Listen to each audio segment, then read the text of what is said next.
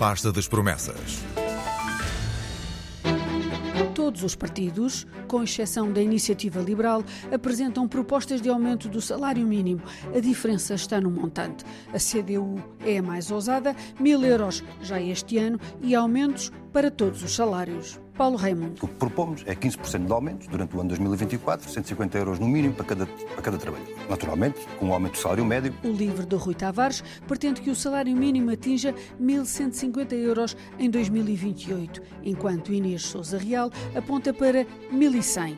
PS e PSD avançam exatamente com o mesmo valor para o salário mínimo.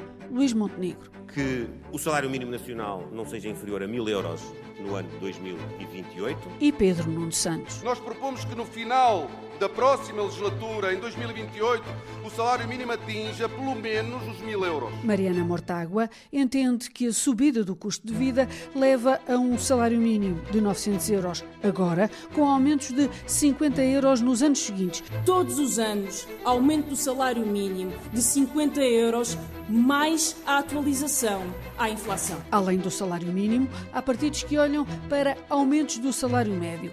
Rui Rocha.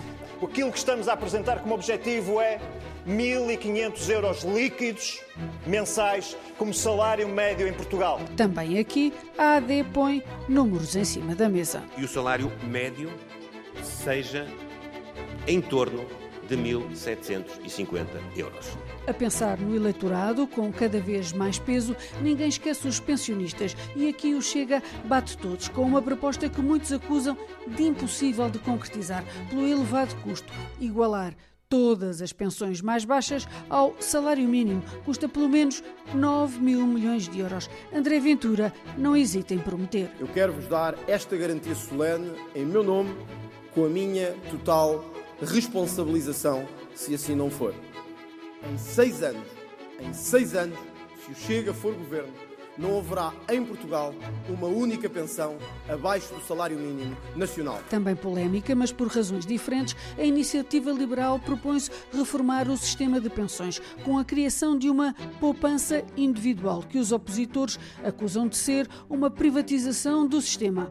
O Bloco quer pensões elevadas ao limiar da pobreza. E por isso queremos que todas as pensões as que hoje ganham, valem 100, 200, 300 euros, subam até o limiar de pobreza, tendo havido 20 anos de desconto. Luís Montenegro aponta para equiparar as pensões mais baixas ao referencial do complemento solidário para idosos, que deve subir para 820 euros, enquanto Pedro Nuno Santos defende que os filhos devem sair da equação no cálculo do complemento solidário para idosos. Para Paulo Raimundo, não há dúvidas de que justo seria um aumento de 70 euros para todas as pensões, enquanto Inês Souza Real entende que é preciso rever a lei da atualização das pensões.